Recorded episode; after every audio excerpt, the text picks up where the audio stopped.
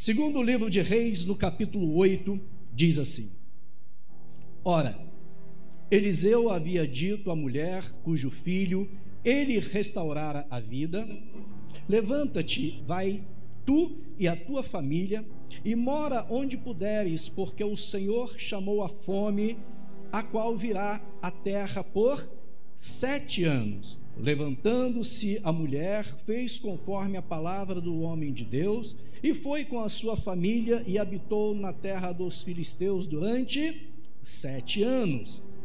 Ao cabo ou ao final dos sete anos, a mulher voltou da terra dos filisteus e saiu a clamar ao rei que lhe devolvesse suas terras e a sua casa. Verso 4. Ora, o rei falava a Geazi, moço do homem de Deus, dizendo: Conta-me, peço-te, todas as grandes obras que Eliseu tem feito, contando ele ao rei como Eliseu restaurara a vida de um morto, a mulher cujo filho ele havia restaurado a vida, clamou ao rei que lhe devolvesse a sua casa e as suas terras. Disse Geazi: Ó rei, meu senhor, esta é a mulher e este é o seu filho, a quem Eliseu restaurou a vida. Glória ao Senhor, a sua palavra. Tomem assento, por gentileza. Para crente não existe a palavra coincidência, mas eu vou utilizá-la só para que nós compreendamos o enredo da palavra aqui. Geazi era o moço do homem de Deus, era o ajudante de Eliseu, profeta, e ele estava agora no palácio do rei, conversando com o rei, e ele estava contando uma história, um fato verídico que ele testemunhara ocularmente. E quando ele testemunhava desse, desse fato ocorrido, eis que, entre aspas, uma coincidência aconteceu das personagens reais e principais desta história adentraram o palácio, que era a senhora, que era a mãe de um rapaz a quem Eliseu tinha ressuscitado. E a coincidência era que enquanto o Geazi falava ao rei dessa história, esse pessoal entrou. E eu quero tomar por base para nossa ministração, além dessa história, a personagem Geazi, e deveras uma um personagem um tanto quanto controvertida dentro da palavra. Algumas pessoas falam de Geazi em um certo viés, mas Geazi, segundo a minha ótica, segundo o que eu li, segundo o que eu estudei na palavra de Deus, Geazi era um servo do homem de Deus, uma pessoa inteligente, um homem comprometido com a obra de Deus, capaz, confidente do profeta Eliseu, gozava da mais alta estima e confiança do profeta e Geazi, como auxiliar do profeta Eliseu, estava sendo já preparado para ser, com toda certeza, o futuro, o próximo grande profeta de Israel. Assim como Eliseu tinha sido moço do seu antecessor Elias. Elias que tinha sido, que é tomado até hoje considerado o maior profeta que Israel já teve. Elias que operou maravilhas. E Eliseu foi o ajudante de, de Elias. E coube a Eliseu a honra de substituir esse grande homem de Deus, Elias. E substituir Elias não era fácil, ou não seria fácil, mas Eliseu pediu que recebesse da parte de Deus, através de Elias, uma porção dobrada do espírito de Elias. E assim aconteceu. Deus concedeu a Eliseu uma porção dobrada do espírito de Elias. E isso tanto é fato e é verdade, que registrado na palavra de Deus, existem sete grandes milagres realizados por Elias e 14 grandes milagres operados por Deus através de Eliseu. E agora então Geazi, como auxiliar, como aspirante a profeta em Israel, estava na linha sucessória deste grande homem de Deus chamado Eliseu. Elias, a diferença entre Elias e Eliseu é que Elias, por exemplo, foi um profeta do juízo. aquele profeta que exortava ao povo por completo acerca da e admoestava acerca da idolatria do povo. Já Eliseu no seu ministério, Eliseu trouxe para nós uma nova visão assim da parte de Deus e nos revelou um Deus que tem um cuidado especial por pessoas, por indivíduos, por pessoas em dificuldades, pessoas simples, assim como eu e como você. Isso, por exemplo, está narrado ou é entendido no fato de quando um aspirante também a profeta estava lá ampliando, querendo ampliar a casa da moradia dos profetas e estava com um machado emprestado e cortando a madeira, o machado caiu no, na, na, água, caiu no rio e se perdeu, e o machado era emprestado, e aquele auxiliar de profeta não teria como pagar aquela ferramenta, era emprestada. E aí Deus revela o grande amor dele nas coisas pequenas. É como, por exemplo, quando um Deus grande vai à casa de uma pessoa, de uma irmã, e cuida da necessidade de um óculos da filha dela. E aí esse Deus se revelou de uma forma tremenda nesse episódio do machado. Operou um milagre, fazendo com que Eliseu cortasse uma vara, colocasse na água e o machado flutuou. Um grande milagre que só serviu, só ajudou e só edificou uma pessoa. Uma pessoa simples que estava em dificuldade. E se eu e você estamos aqui, é pelo cuidado desse Deus, grande, misericordioso e maravilhoso. E se Ele te trouxe aqui, é porque Ele tem um cuidado especial com você. E Geazi, que traduzido o seu nome ou o seu significado, seria vale de visão, tinha essa incumbência de substituir esse homem. E Geazi gozava até então de uma honraria para ser profeta sem igual. Gozava de uma confiança do profeta Eliseu extrema. Geazi era também uma pessoa extremamente inteligente, dedicada à obra. E quando Geazi está lá no palácio, conversando ou dando uma consultoria ao rei de Israel, no caso o rei Jorão, e ele relatava um fato acontecido que tinha acontecido há mais ou menos 20 anos atrás. 20 anos atrás. Geazi testemunhara esse fato, e eu quero, gostaria que você deixasse a sua Bíblia agora aberta, voltando um pouquinho no capítulo 4. E aí nós vamos ver exatamente onde essa história começou. É interessante que dois personagens se entrelaçam exatamente no, no mesmo começo e até o, e até o fim. Geazi, apesar de ser um homem de Deus, de ser, de ser o moço do homem de Deus, há algum tempo já, de ser o aspirante a profeta, somente aqui, já há algum tempo, somente aqui no capítulo 4, Geazi vai ser citado nominalmente. E Geazi então vai, se vai ter o seu nome de forma notória a partir dessa palavra, desse capítulo 4. Vamos ler especificamente a partir do verso 8 e a sua história vai concluir ou vai, e vai culminar, que ele começa nesse evento da mulher sunamita e vai concluir lá no capítulo 8, onde, a gente, onde nós lemos, que culmina com ele contando exatamente essa história. E eu não vou ler toda a história, só quero que os irmãos acompanhem, deixem a Bíblia aberta, para ganharmos tempo, para não ler toda a história, mas está aí para os irmãos conferirem.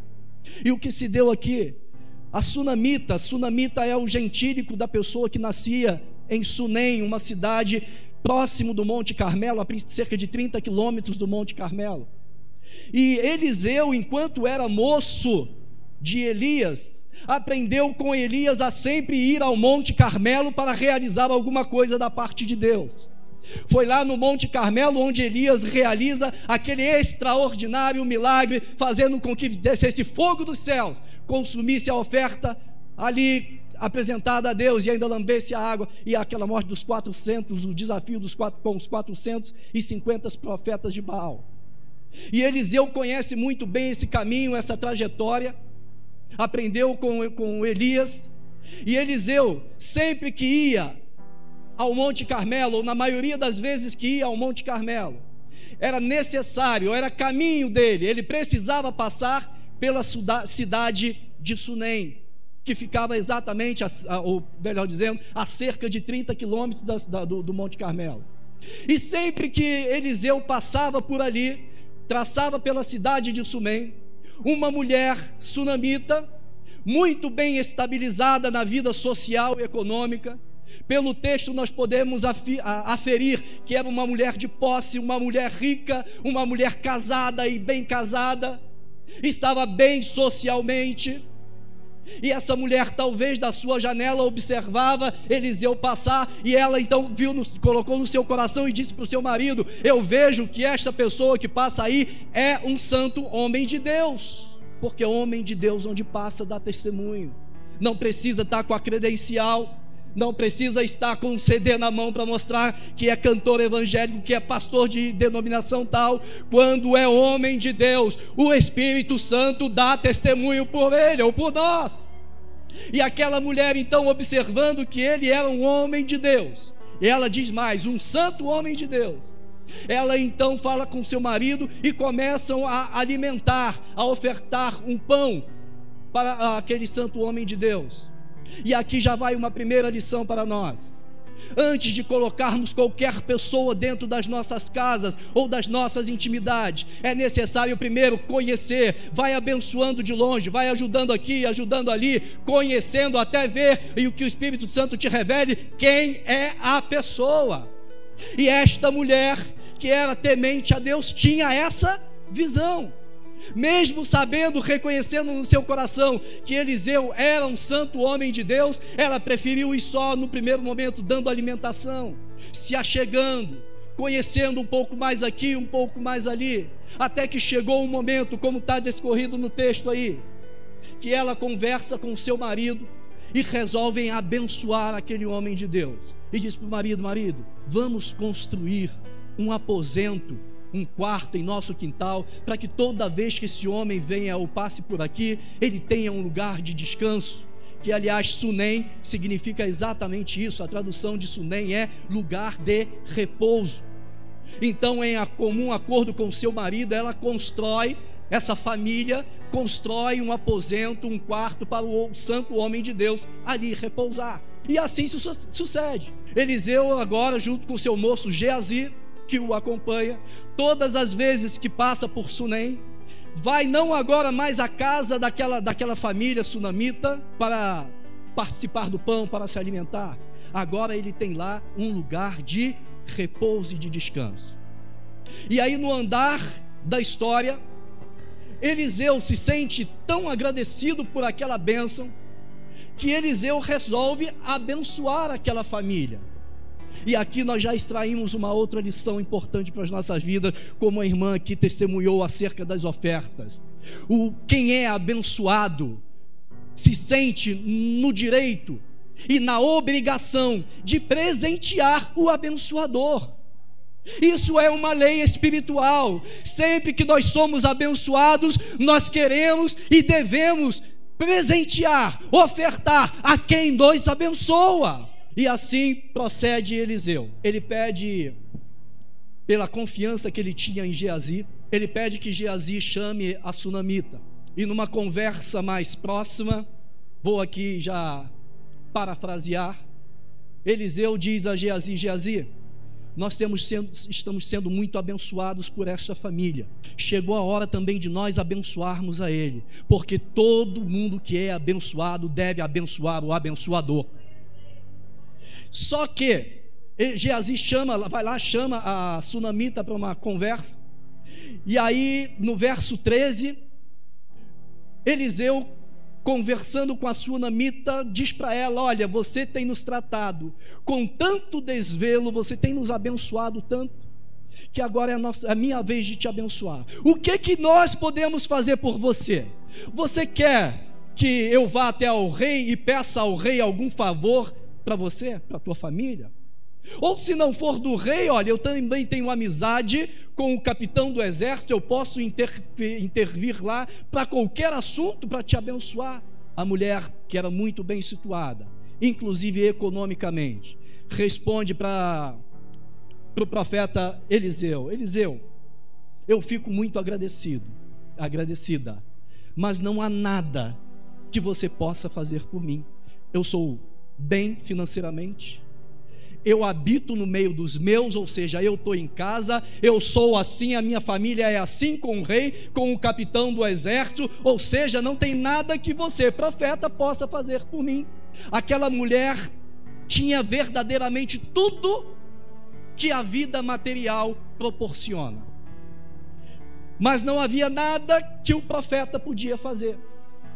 Então ele despede a sunamita e vai conversar com quem? Com a pessoa na qual ele depositava confiança, na pessoa que ele tinha como uma pessoa inteligente, como uma pessoa dedicada, aquele que inclusive tinha um nome que significava vale de visão, uma pessoa que tinha visão do reino, que era Geazi, o seu moço. E aí, conversando com Geazi, ele expõe a situação e diz: Olha, conversei com a mulher, mas não tem nada que a gente possa fazer. E aí, Geazi, no verso 14, do texto que nós estamos lendo. Geazi demonstra-lhe mais uma vez, expõe a sua inteligência e honra o nome que ele tem, vale de visão.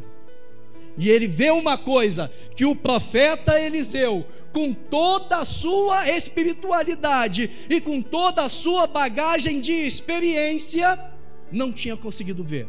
Ele viu que aquela mulher, há muito tempo, porque toda mulher, quando casa, ela sonha em aumentar a sua família, em ter descendência, em parir, em ter filho, em dar continuidade à sua história.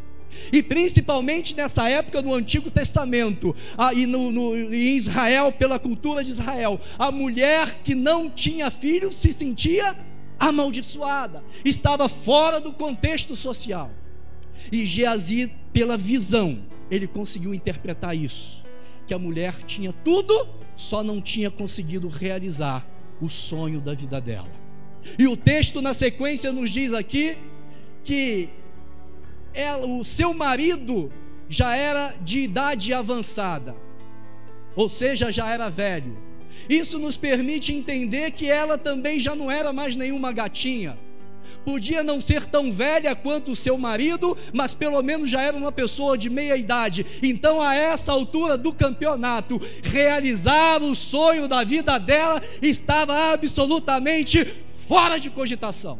O profeta chama de novo a mulher, e agora ele sabe como pode abençoar aquela mulher. E ele diz para aquela mulher: ao tempo determinado, ou seja, daqui a nove meses mais ou menos, daqui no período de um ano, você vai estar segurando nos teus braços os teus sonhos. Você vai ter um filho. E eu estou hoje aqui autorizado pelo Espírito Santo de Deus a dizer para você, minha irmã, para você, meu irmão, que no tempo determinado por Deus, você vai estar segurando o teu milagre, aquilo que você tem sonhado. Mas no verso 16, essa mulher, conhecendo a sua realidade, sabendo do seu físico, provavelmente, é, ou melhor, é até possível, que ela já tinha como a palavra diz, terminado o costume das mulheres, era possível ou provável que ela já nem ovulasse mais, que ela não já mais estivesse na idade fértil. A certeza é de que o seu marido, ainda que ela tivesse essa possibilidade, o seu marido já era velho, como diz aqui a palavra, então não havia a menor possibilidade do sonho dela ser realizado.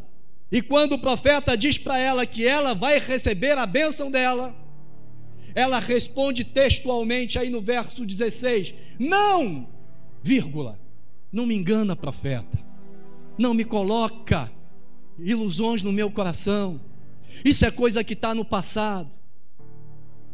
O interessante, negativamente, é que a resposta dela, ela sequer questionou. A primeira resposta dela foi, como está aí no texto: não, vírgula, não me iluda, profeta. Quantas vezes e quantos de nós tem vindo aqui às tardes da bênção, onde está sendo realizado em todas as reuniões que nós estamos aqui. Deus tem abençoado e tem feito milagres. E às vezes Deus toma o profeta aqui do altar e diz: daqui a tempo determinado, a tua vida conjugal vai estar restaurada. E você responde para Deus: não!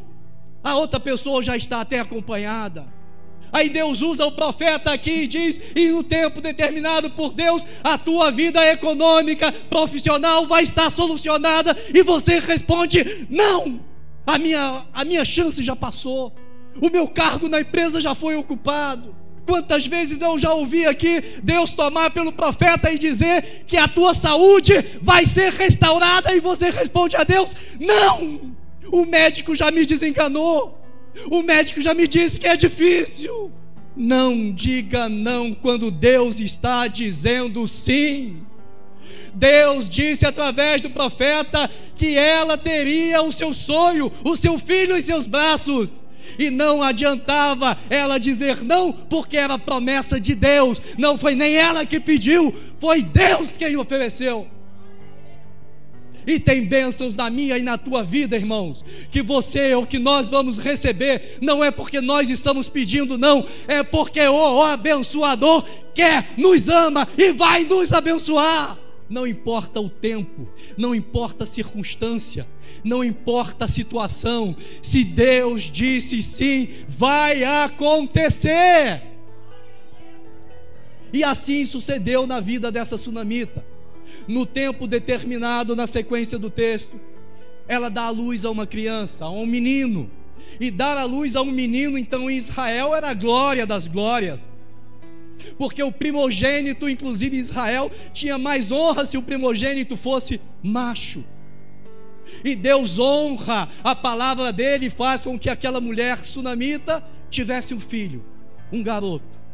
A bênção, a palavra de Deus foi cumprida. E a mulher então passa a cuidar daquela criança.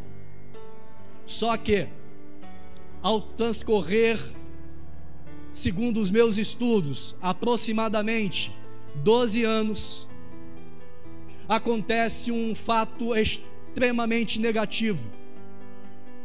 E eu digo 12 anos porque aquele menino que foi cuidado com tanto amor por aquele casal já idoso, o sonho, a promessa de Deus, tinha sido criado, cuidado com tanto carinho.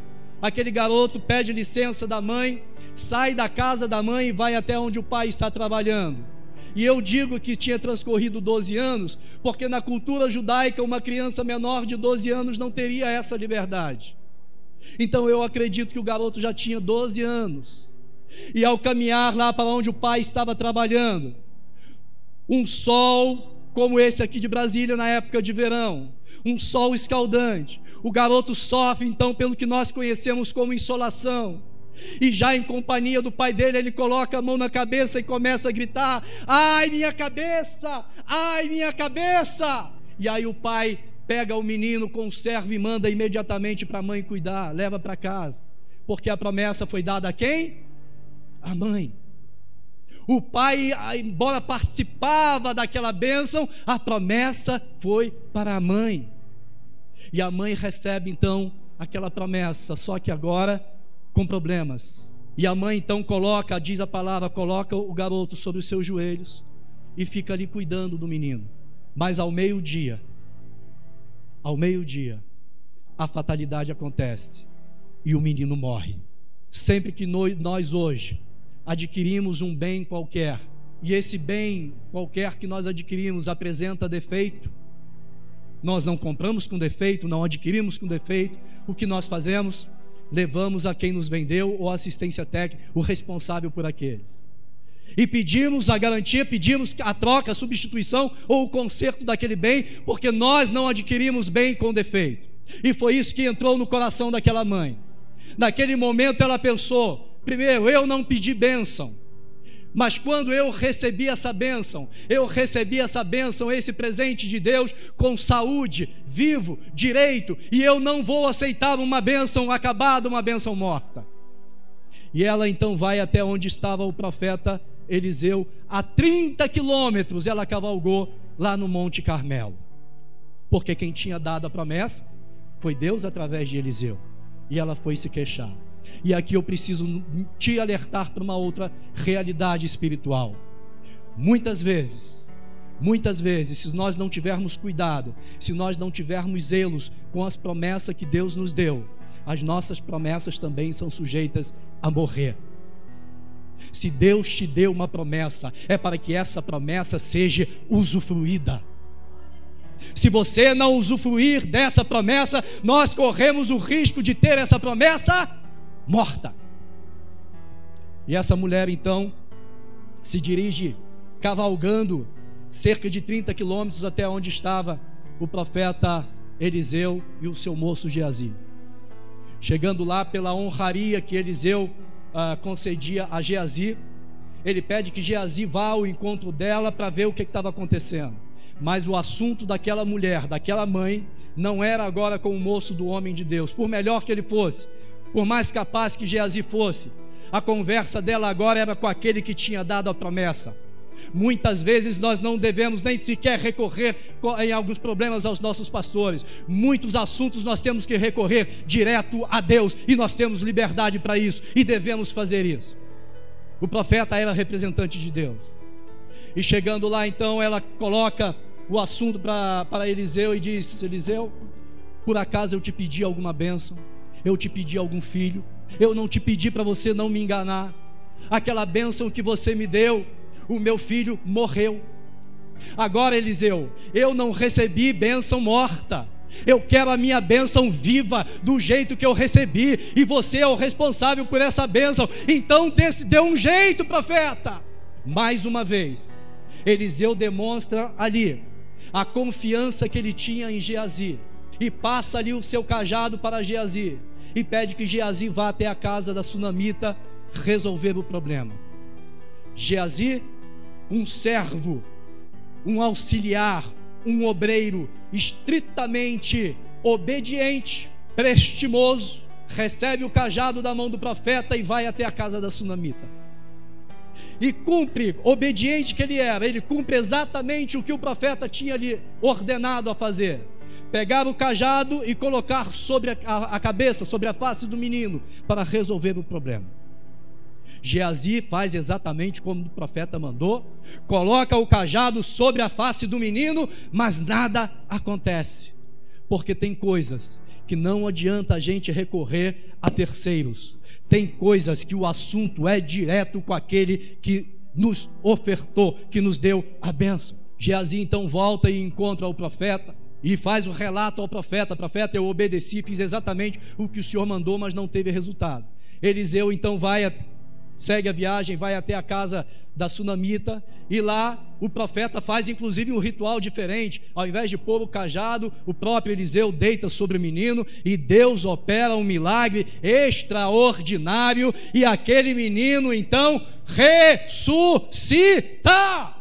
Porque para Deus não tem promessa morta. Esse era Geazi. E esse fato que Geazi testemunhou ocularmente, era exatamente esse fato que Geazi está lá reportando ao rei no texto que nós lemos. Geazi era essa figura extraordinária. Geazi era uma pessoa tão capaz, tão extraordinária e tão bem na fita, que Geazi teve o privilégio de ser o protagonista da primeira multiplicação de pães na Bíblia Sagrada. Opa, peraí, pastor eu acho que agora o senhor se equivocou.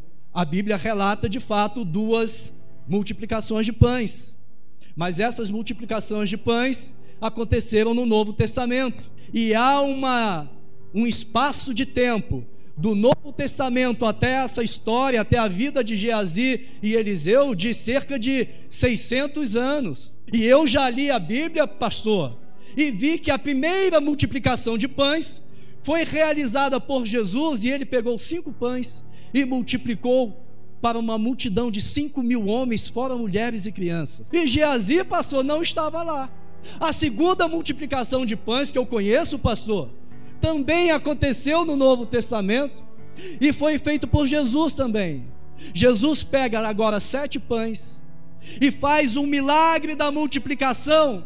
E Geazi também não estava lá, pastor.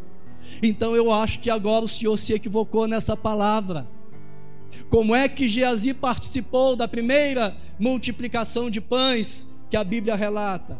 No mesmo texto que nós estamos lendo. Acompanhe, avance um pouquinho nos versos 42 ao 44. Diz assim: Um homem veio de Baal Salissa, trazendo ao homem de Deus, no caso Eliseu, pães da primícia, vinte pães de cevada e grãos novos de trigo, E disse Eliseu, no caso a Geazi: Dá ao povo para que coma. Porém, seu servo, no caso Geazi, disse: Como hei de pôr isso diante de cem homens? Respondeu Eliseu: Dá ao povo para que coma, pois assim diz o Senhor: comerão e ainda sobrará. E assim foi feito. Geazi pega 20 pães.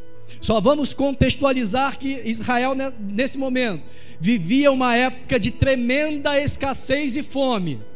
E Geazi pega 20 pães. O pão naquela época era uma porção aproximada do alimento para uma pessoa. E Geazi pega, segundo a palavra do homem de Deus, pega 20 pães, começa a partir e a dar para os 100 homens. 100 homens. Se ele tivesse só partido no meio para satisfazer a fome de cada um, 40 homens tinham comido, menos da metade. Mas Deus operou o milagre da multiplicação. E diz a palavra que todos comeram e ainda sobejou conforme a palavra do Senhor. Então, irmãos, o que o Senhor tem te dito aqui na tarde da bênção vai acontecer, independente do prognóstico que coloquem. Se Deus disse, vai acontecer. E aí, avançando um pouquinho para o capítulo 5, nós encontramos Geazi agora naquela, já dentro da história de Naamã. Naamã também não vou ler a história só para que os irmãos acompanhem. Naamã era aquele general sírio, e a Síria estava em guerra contra Israel. A capital, no caso aqui de Israel, era Samaria. E uma menina que tinha sido levada prisioneira estava servindo na casa de Naamã. E ela dá um recado dizendo: Ah, se meu senhor Naamã fosse até lá Samaria e procurasse o homem de Deus, ele seria curado dessa lepra. Que Naamã era leproso. E Naamã toma conhecimento dessa história, leva o caso até ao rei. O rei então dá uma autorização a Naamã, Naamã então vai a Israel para obter essa cura. Quando ele chegou lá, pensando que era o rei de Israel que ia resolver o assunto e não era, quando Eliseu fica sabendo dessa história, manda um recado para que Naamã fosse então até lá o profeta. E o profeta então, ao invés de receber Naamã, aquela autoridade, ele confere essa honra de novo a quem?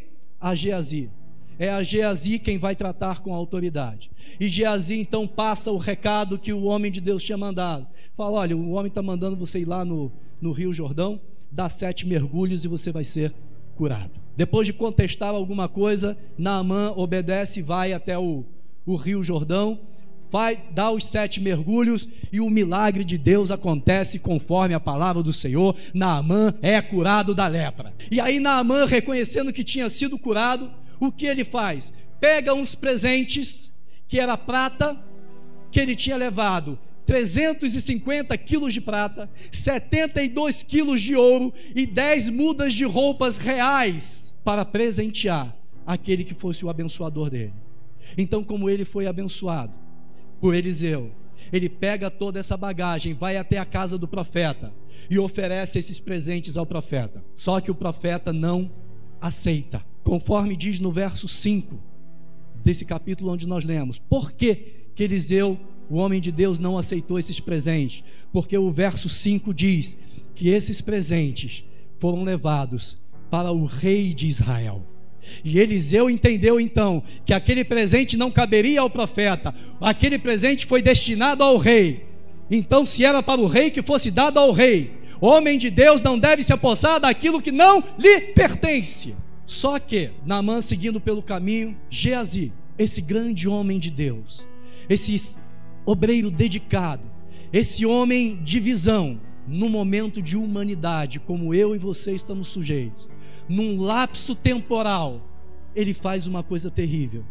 Ele imagina toda a sua, ali a sua vida de profeta, as dificuldades que o profeta tinha em Israel naquela época sem condição financeira e vê aquele montão de prata, de roupas reais. E aí nasce no coração de Geazi uma coisa terrível para o crente. Ele cobiça. Ele imagina, ah, eu com essa prata e com essas roupas. Olha como eu seria um grande profeta, como eu como o meu ministério deslancharia, já que eu tenho essa unção da parte de Deus. Imagina essa unção e eu com toda essa riqueza e ainda com os ternos aí de última geração com essas roupas reais. E ele cobiça aquilo. E ele corre atrás então de Naamã ele pede, aí ele comete uma coisa. Primeiro, ele deixou a cobiça entrar no seu coração. Tiago capítulo 1, verso 14 e 15, diz assim: Mas cada um é tentado quando atraído e engodado pelo seu próprio desejo ou concupiscência. Depois, havendo o desejo concebido, dá luz ao pecado. E o pecado, uma vez consumado, gera a morte. E infelizmente isso entrou na vida de Geazi. Geazi permitiu que esse desejo nascesse e gerasse o pecado.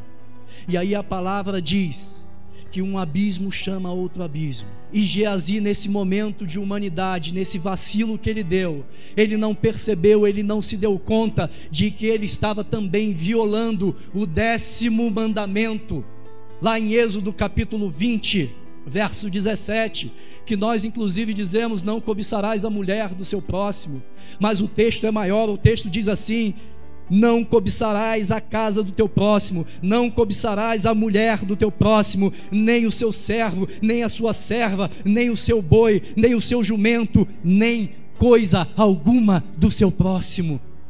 E Geazi cobiçou, atenção para o detalhe: Geazi cobiçou prata e as roupas reais que ele julgava ser de Naamã.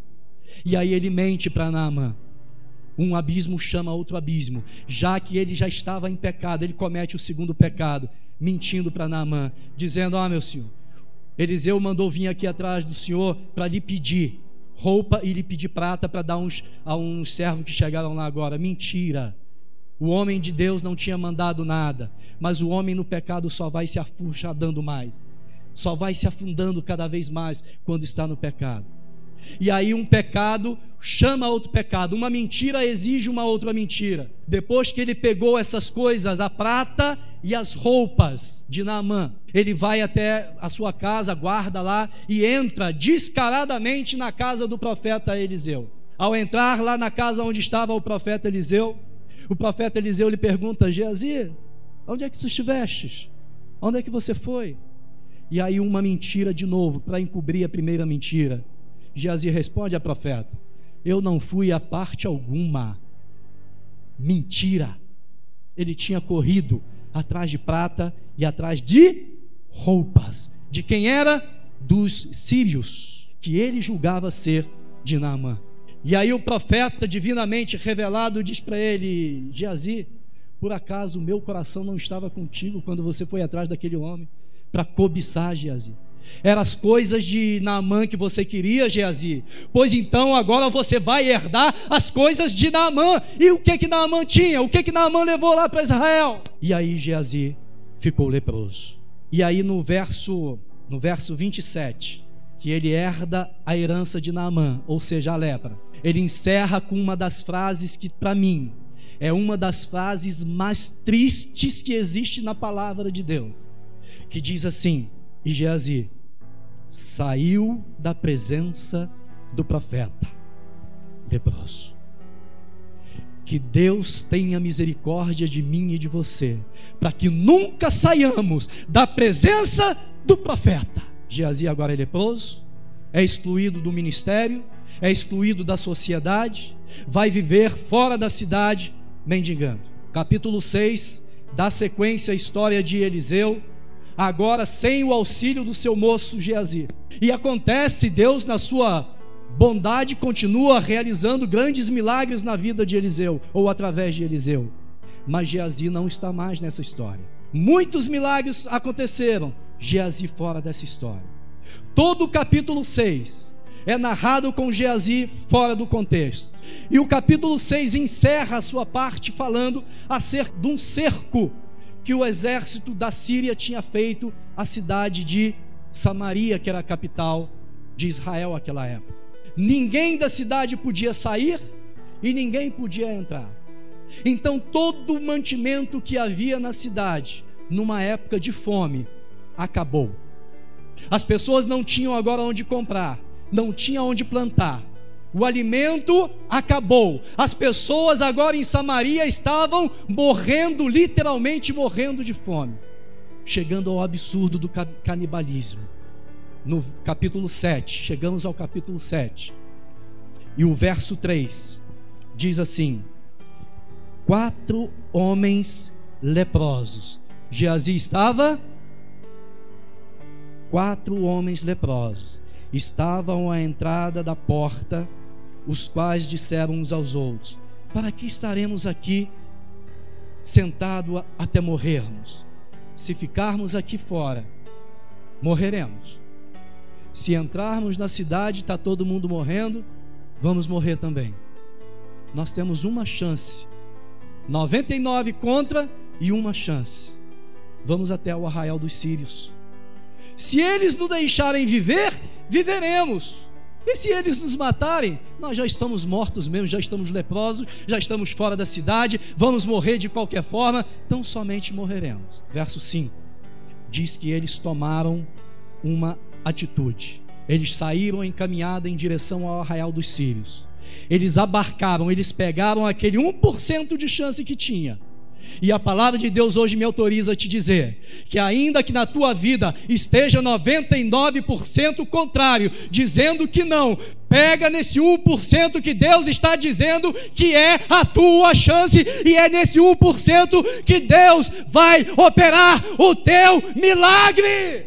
Agora, atenção: Deus só opera, como diz Tiago, Tiago também diz lá que a fé sem obras, sem atitude, não vale de nada. Não adianta você ser um religioso, ter fé e vir aqui à igreja toda quarta da bênção, todos os domingos. Não adianta você ser esse religioso se você não tiver atitude para com Deus. E aqueles homens tomaram uma atitude. E eles começaram quatro leprosos e algumas fontes fidedignas de confiança, como o Talmud judeu, por exemplo, na página 47 afirma textualmente que um desses quatro leprosos era Geazi. E eles seguem então até o arraial dos sírios. Imaginem agora quatro leprosos caminhando a passos lentos por um deserto. Conseguem vocês ouvir esses passos? Mas no arraial dos sírios aconteceu algo interessante. Deus pegou essas passadas dos quatro leprosos essa atitude dos quatro leprosos e amplificou de uma maneira tal que lá no arraial dos sírios, que estava distante, ao invés deles ouvirem quatro passos de quatro leprosos caminhando, eles ouviram, como está aí no texto, eles ouviram um ruído de grande exército vindo, era Deus operando o milagre através da atitude desses leprosos. Eu ouvi aqui um testemunho muito interessante. E eu quero reportar ele rápido para a edificação da nossa fé. Houve testemunho aqui nesse altar, aqui na cidade de Abadiânia. Um irmão muito simples lá apareceu certo dia com uma tampa de panela dirigindo pela cidade. E aí os irmãos e o pastor da congregação dele achou aquilo muito estranho. O irmão parece que abilolou das ideias. O irmão está dirigindo uma tampa de panela pela cidade. Então convocava aquele irmão para uma reunião e questionava aquele irmão: Irmão, nós sabemos que o irmão está aí dirigindo, saindo pela rua da cidade como um doido, dirigindo uma tampa de panela. O senhor abilolou? Ele falou: Não, pastor, não abilolei, não. O que eu estou fazendo, pastor, é tomando uma atitude, porque eu estava orando e Jesus me disse na oração que Ele vai me dar um carro. E como eu não sei dirigir, eu tomei atitude e já estou aprendendo. Duas semanas depois, estava lá Deus presenteando, honrando a fé desse irmão e dando para ele um carro. Atitude, se quiser, aplaude o Senhor. Deus amplificou a fé desse irmão da tampa da panela, amplificou no mundo espiritual, assim como amplificou os passos desses leprosos. E o Espírito Santo me manda te dizer agora que essa tua atitude pequena, esse teu minuto de oração, esse passo que você acha que é pequeno, mas que você está dando em direção a Deus, Ele está amplificando. Ele chega no arraial dos sírios. Não havia ninguém, os sírios tinham fugido e deixado o arraial como estava, com comida à vontade. E com um detalhe: o que que Geazi cobiçou lá atrás de Naamã? Prata e roupas dos sírios. E quando eles entram no arraial, o que é que tem lá em todas as cabanas dos soldados? Prata e roupa dos sírios. E aí Geazi, junto com seus três amigos leprosos, vendo aquela coisa toda, pegam a prata, pegam as roupas dos sírios, escondem lá, voltam uma segunda vez. Flávio José disse que eles fizeram isso por quatro vezes, mas na quarta vez, num lapso de consciência, Geazi, ao pegar aquela prata, ao pegar aquelas roupas dos sírios, ele lembra do passado. Ele lembra que ele tinha cobiçado prata e roupa dos sírios, e que por causa dessa cobiça, ele foi castigado com a lepra. E naquele momento de arrependimento, Geazi diz para os seus companheiros: Não é certo o que estamos fazendo. Se, se, fizermos isso e esperarmos até amanhã, receberemos castigo. Vamos, pois, até a casa do rei e anunciamos essas boas novas. O texto não diz, irmãos, mas eu estou inferindo, e pela sequência lógica e pelas, pelas fontes históricas que nós temos, eu estou inferindo que naquele momento em que Geazi se lembra do passado, se arrepende, Geazi, nesse lapso de consciência, se conserta com Deus, se converte a Deus, e ele corre então em direção à casa do rei e vai dar as boas novas. E nesse momento que ele se arrepende, eu, Gessé de Jesus, creio que nesse exato momento, Deus restaurou ele da lepra. A partir desse momento, Geazi já levantou um outro nome, completamente curado. Vai até a casa do rei e anuncia as boas novas. E aí Deus opera esse milagre tremendo na vida de Geazi. Restaura a vida de Geazi. E agora no texto que nós iniciamos, nós terminamos com ele. Aonde Geazi estava? No palácio, conversando com o rei. Poderia um leproso estar em um palácio? Geazi está lá agora, completamente restaurado. E a palavra diz aqui, no texto que nós lemos, no verso 4, aquele título que ele tinha de servo do homem de Deus foi-lhe restituído também. Tanto que o verso diz aí: Ora, falava o rei a Geazi, servo do homem de Deus. Geazi não perdeu a patente, ou seja, ele foi restaurado. E eu tenho uma palavra do Espírito Santo para ti nessa tarde. Deus está restaurando a tua vida, o teu ministério, os teus sonhos. Um detalhe interessante que não posso passar despercebido. O texto anterior, as frases anteriores diz que tinha se passado sete anos. Foram esses sete anos de fome que Geazi passou do lado de fora da cidade mendicando. E os irmãos conseguem associar esses sete anos de, que Geazi passou do lado de fora com os sete mergulhos de Naamã, assim como aqueles 40 dias dos espias com os 40 anos de castigo. Só que esses sete anos e esse momento que Geazi está lá foi uma ocasião que Deus preparou na sua mais infinita misericórdia e amor. Deus preparou uma situação. Deus tirou os soldados sírios do arraial, deixando lá prata e roupas que era o motivo que Jesus tinha pecado. E agora Deus faz essa situação, oferecendo a Geazi uma oportunidade dele se reconciliar, dele entender, porque Deus é misericordioso. Muitas vezes, irmãos e irmãs, Deus não está nos castigando. Muitas das vezes, situações que nós passamos, é Deus nos conduzindo a um momento, pela sua infinita misericórdia, para um reencontro com Ele. Só que Deus é maior. Deus não somente restaurou a vida de Geazi, a saúde física e o título ministerial que Geazi fez. Sabe por quê? Porque Deus, quando opera, Deus é exagerado. Deus, quando faz um milagre na tua vida, Ele não faz um milagre para a coisa continuar do mesmo jeito que estava. Deus sempre faz um milagre e te coloca num patamar superior. E o que Ele fez com Geazi aqui? Agora, Geazi, além de ser homem, moço do homem de Deus, agora Geazi também é consultor do rei de Israel, um patamar acima.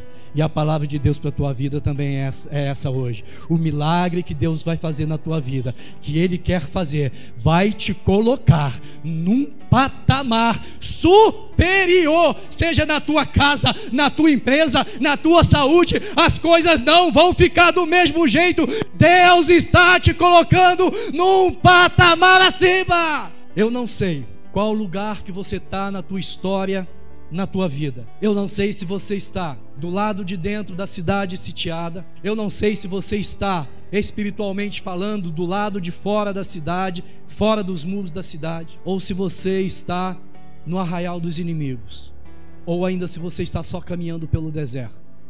Eu não sei. Eu não conheço a tua vida e nem o Espírito Santo me revelou a vida de cada um de vocês aqui mas uma coisa o Espírito Santo já me revelou e me, me, me autoriza a dizer para você: seja onde quer que você esteja nessa história, aí não é o teu lugar, o teu lugar é no palácio,